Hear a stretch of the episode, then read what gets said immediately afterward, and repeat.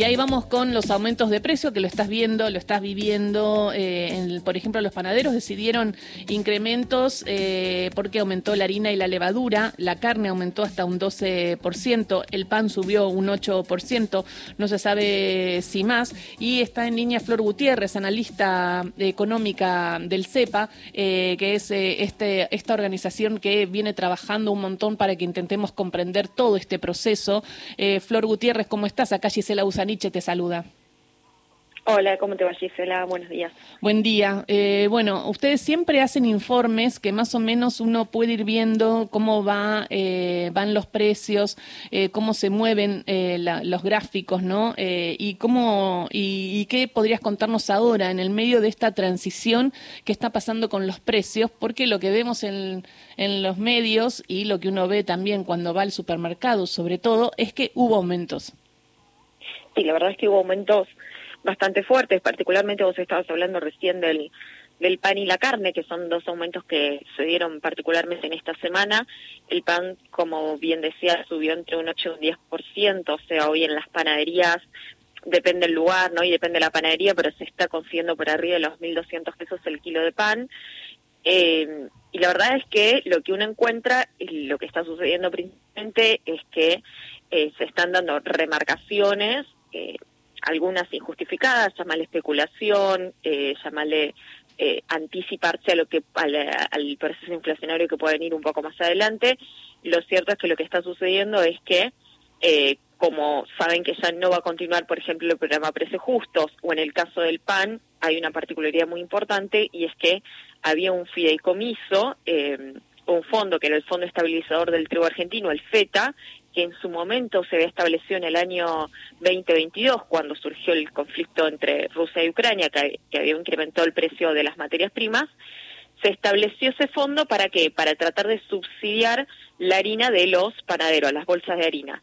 Bueno, particularmente como ese fideicomiso tendría que estar vigente hasta el 10 de diciembre. Como saben que ya el gobierno de Javier Milei no va a continuar con ningún tipo de intervención ni de regulación en los mercados, ya directamente los molinos dejaron de vender la harina con precios subsidiados y entonces la bolsa de harina grande, ¿no? Industrial, que la conseguían a casi seis mil pesos hace un mes atrás, hoy se está vendiendo a 10 mil pesos. Ahí te pregunto, ahí acá se ve claramente la intervención del Estado, ¿no? Esa intervención que se supone a partir del 10 de diciembre no va a existir más, pero vos acá estás viendo la intervención del Estado de frente a una situación de eh, que no se exporte tanto y que se mantenga el mercado interno, el Estado genera este fideicomiso para proteger eh, y que no aumente el pan. El Estado pone un poco más de plata en ese sentido. Claro, es más, eh, en realidad ese, ese fondo, ese fideicomiso, se financiaba con una, una alícuota de los derechos de exportación del complejo de la soja. O sea que en realidad era parte de los que exportan soja subsidiando el precio interno del pan. O sea, o sea que no era derroche del Estado, diríamos, como hablan tanto de que el Estado gasta, gasta. Además, eh, era, digamos, parte de recaudación que debería eh, tener el Estado, porque el Estado recauda a través de los derechos de exportación, ¿no? Esa recaudación se dejó eh, de, ingresar al Estado para que vaya este fideicomiso que va a subsidiar a la bolsa de harina.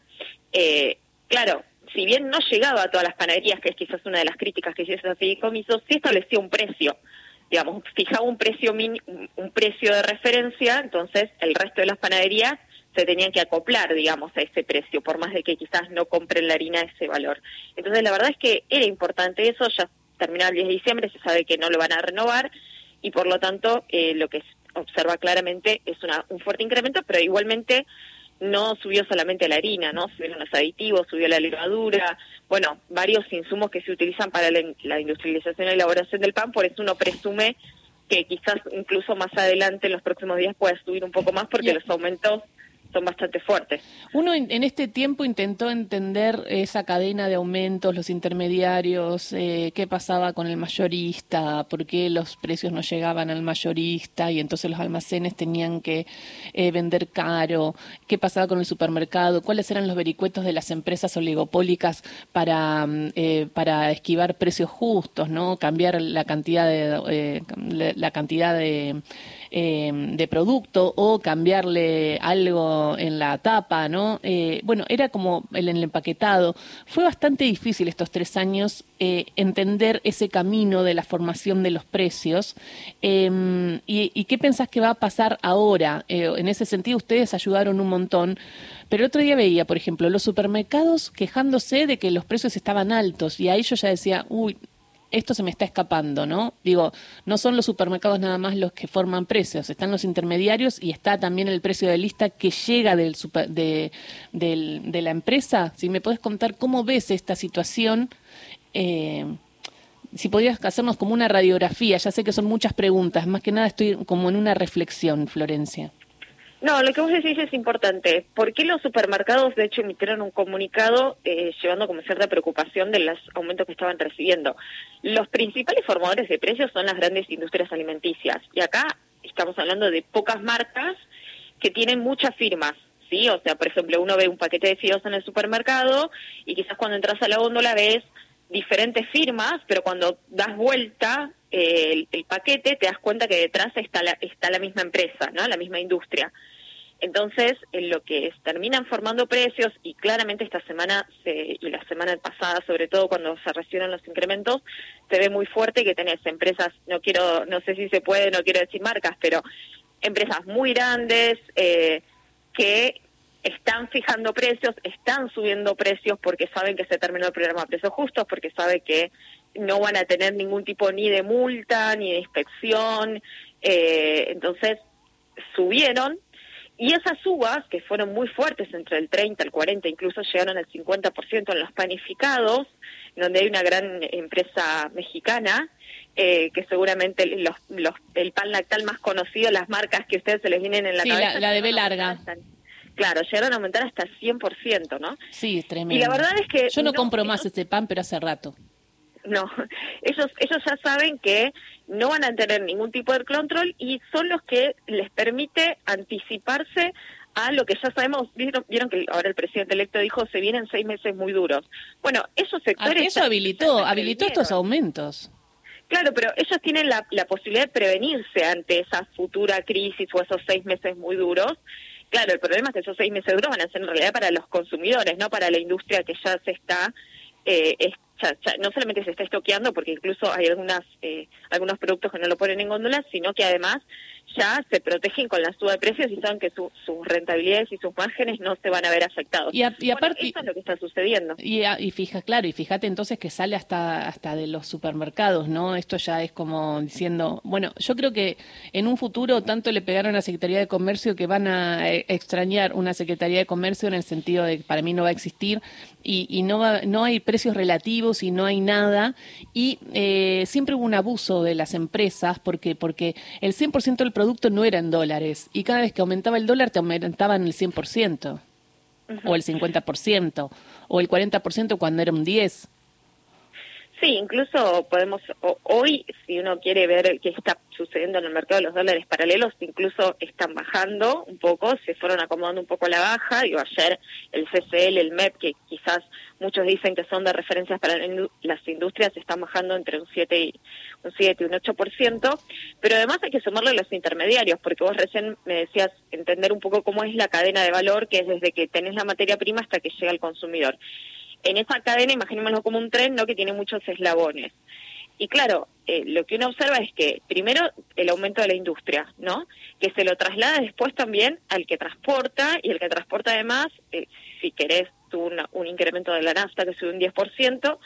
Así que todo eso que, digamos, nadie absorbe pérdidas en ese, en esa, en ese tren, ¿no? En ese, en esa cadena eh, el único que absorbe las pérdidas es el consumidor, porque después el supermercado cuando recibe las listas, automáticamente las subas que recibe las traslada a los precios. Por eso es importante cuando el Estado interviene, que es el único que puede mediar a favor del más débil de esa cadena, que somos nosotros los, los consumidores. Y particularmente en la carne, porque me parece que también es su consumo ahora a fin de año sobre todo esencial. Sí, y aumentó un 12%, pero ya venía aumentando también venía aumentando muy fuerte. Lo que uno observa es que sobre todo el precio, digamos, mayorista del mercado agroganadero subió 17-20% eh, solamente en una semana después de las elecciones en la cual salió eh, ganador Javier Milei. Y acá uno tiene que tener en cuenta varias cosas. Primero, sabemos que hay un acuerdo de precios de la carne que también no se va a respetar. Y segundo, hay un tope de exportaciones eh, que solamente se pueden exportar las vacas de conserva, las, las famosas vacas viejas, y ellos ya saben que ahora se va a liberalizar el mercado y que el novillito de consumo doméstico también lo van a poder exportar. Entonces, fíjense cómo también eso ya empieza a presionar los precios internos, porque ahora el novillito pasa a ser un resguardo de valor, lo voy a mantener porque sé que después lo voy a poder exportar. Entonces, todo esto empieza a generar una dinámica bastante fuerte en los precios y que seguramente va a seguir aumentando hacia adelante. Mm. Eh, bastante preocupante. Más tema tarifas, ¿no? Que van a ir aumentando, eso es lo que dicen. Claro, bueno, yo creo que acá se abre, digamos, primero tendríamos que tener un poco más claro cuál va a ser el, programa económico del, del, gobierno que va a subir el 10 de diciembre. Yo me hago varias preguntas. La primera es qué va a pasar con el tipo de cambio oficial porque si bien los precios ya están subiendo, sabemos que el dólar a 3.50 probablemente no lo van a mantener, hay que ver de cuánto es el salto, de cuánto es la devaluación, a qué valor lo quieren llevar, pero eso va a tener un traslado de precios de manera directa, sabemos que eso va a impactar en nafta y eso va a impactar en tarifas.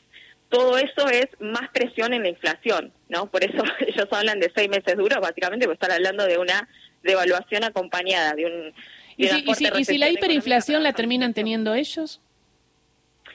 Bueno, e, es difícil en, en, en, economías como la, la, nuestra que tienen restricciones cambiarias, eh, que, que, los precios, digamos, llegar a los niveles de inflación que técnicamente en economía se habla de 50% mensual, pero quizás sí podemos ir a un 20, un 30% mensual, que es una inflación muy, muy alta, con uno prevé de antemano, por lo que va escuchando, políticas de ingresos que prácticamente no van a existir o no van a funcionar, salvo algún sector que pueda discutir paritaria, pero sabemos que va a estar muy limitado. Por eso es que ellos están advirtiendo que si vienen tiempos difíciles, pero además porque su modelo económico para bajar la inflación es necesario que no haya más pesos, que no circulen más pesos en la economía. Entonces, tienen que irse o sea una recesión o un enfriamiento económico para que puedan bajar la inflación. Yo no termino de entender esta, esta yo, Flor, yo no termino de entender esta, esta receta ortodoxa en la cual para bajar la inflación hay que frenar la economía. Me parece tan insólito que tengamos que sufrir eh, y, que, y que no tengan otra, bueno, bueno, la otra, el otro modelo lo presentaba más eh, Massa, ¿no? Que era crecer más y exportar más para, para ir achicando, pero la verdad que lo desgastó un montón también la inflación a Massa. Sí, sí, sí, yo creo que en realidad eh, quizás es más una discusión de qué programa de qué programa de estabilización se podría aplicar de acuerdo a nuestras propias características, ¿no? Yo creo que nosotros, eh, digamos, desde el lado de, si querés más desde la heterodoxia económica, debíamos haber y debimos haber presentado un programa económico, ¿no? O algún programa de estabilización, pero que, que no genere un detrimento en, en el salario, como puede ser si vos tenés que corregir precios relativos, quizás tenés que corregir un poco el tipo de cambio, pero siempre tratando de sostener eh, salarios, ¿no? Paritarias o los sectores de menos ingresos, sin, la necesidad de cortar la obra pública, bueno, y todas las cosas que, y con control de precios, etcétera. Bueno, del lado de enfrente hay una receta eh, completamente diferente que es absolutamente libre mercado y en ese libre mercado las reglas del juego las marca el sector privado, el cual se les va a dar todo el beneficio. Quizás dentro de un año estamos hablando y la inflación bajó, pero en el medio mucha gente va a quedar afuera, ¿no? O sea, mucha mm. gente la va a pasar Y, y los sueldos van a ser bajos. Seguramente. Sí, sí, porque es lo que necesitan, licuar los salarios para que el poder de consumo caiga, caiga la demanda y por lo tanto eso también empuje los precios para abajo. Terminar de hacer lo que quería hacer Macri, que era devaluar más todavía, que no se terminó de hacer algo así. Bueno, veremos, Flor, entonces qué pasa, veremos los precios si siguen aumentando. Ojalá que haya responsabilidad de las grandes empresas oligopólicas que se juntan, que saben eh, lo que sufren los argentinos, porque yo puedo entender de que ay, la nafta está cara, o sea, está barata porque está más cara en, en otros lados del mundo, yo eso lo puedo entender, pero con estos sueldos, ¿cómo haces para poder ir a cargar nafta, poder comprar pan, poder comprar, comprar carne, ¿no? Digo, me parece que ese va a ser el desafío. Eh, ojalá se cumpla lo que dijo Loser ayer en Desiguales, que decía que el Fondo Monetario le va a pedir que sea con inclusión y que no deje a la gente afuera, mi ley. Bueno, yo creo que si tenemos que esperar algo del fondo, vamos por el camino. Sí. Esa es Mirá dónde llegamos. Sí, la verdad yo del Fondo Monetario no espero nada. Eh, y la verdad creo que, eh, bueno, dependerá también un poco hasta hasta qué punto la gente puede resistir el ajuste, ¿no? Medio que el termómetro lo va a terminar marcando la gente. Mm.